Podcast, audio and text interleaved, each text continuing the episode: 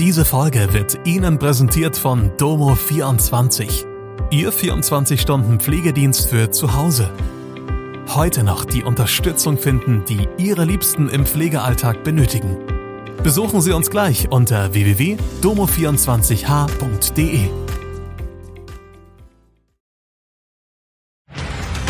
Hallo, das sind die Nachrichten von Mittwoch aus Mannheim und der Region. Prozess um getöteten Obdachlosen in Mannheim. Bundesweite Razzia gegen Rechtsextremisten. Dritter verkaufsoffener Sonntag in Mannheim. Im vergangenen Dezember hat der Tod des Obdachlosen Marian K. die Menschen in Mannheim bewegt. Nun muss sich der Mann vor Gericht verantworten, der den 37-Jährigen am 10. Dezember 2022 getötet haben soll. Am 10. Oktober beginnt der Prozess gegen den 26-jährigen, mutmaßlichen Täter.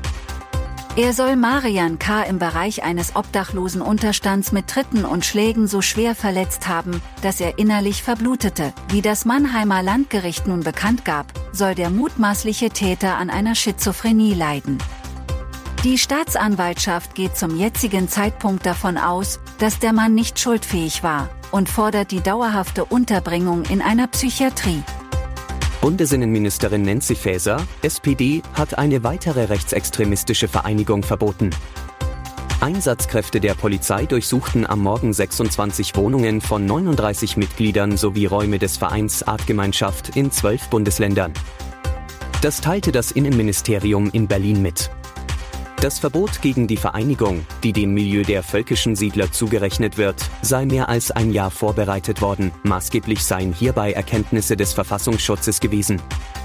Durchsucht wurde unter anderem in Baden-Württemberg, Rheinland-Pfalz und Hessen. Im Zuständigkeitsbereich des Polizeipräsidiums Mannheim fanden nach Angaben einer Polizeisprecherin keine Razzien in dem Zusammenhang statt.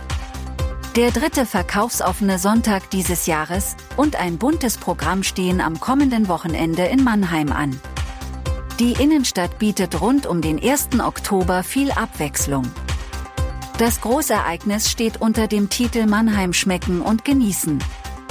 Während im April Blumen das Bild prägten und im Juli die Musik den Ton angab, gehe es am Samstag und Sonntag etwas ruhiger zu, sagt Lutz Pauls, der Vorsitzende der Werbegemeinschaft Mannheim City, so warten entlang der Marktmeile unter anderem zahlreiche kulinarische Genüsse auf die Besucher.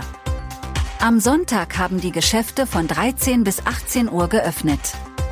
Übrigens, wir würden uns freuen, wenn ihr an unserer Umfrage auf Spotify teilnehmt und uns Feedback zu Mannheim Kompakt gibt. Das war Mannheim Kompakt. Jeden Montag bis Freitag ab 16 Uhr auf allen gängigen Podcast-Plattformen.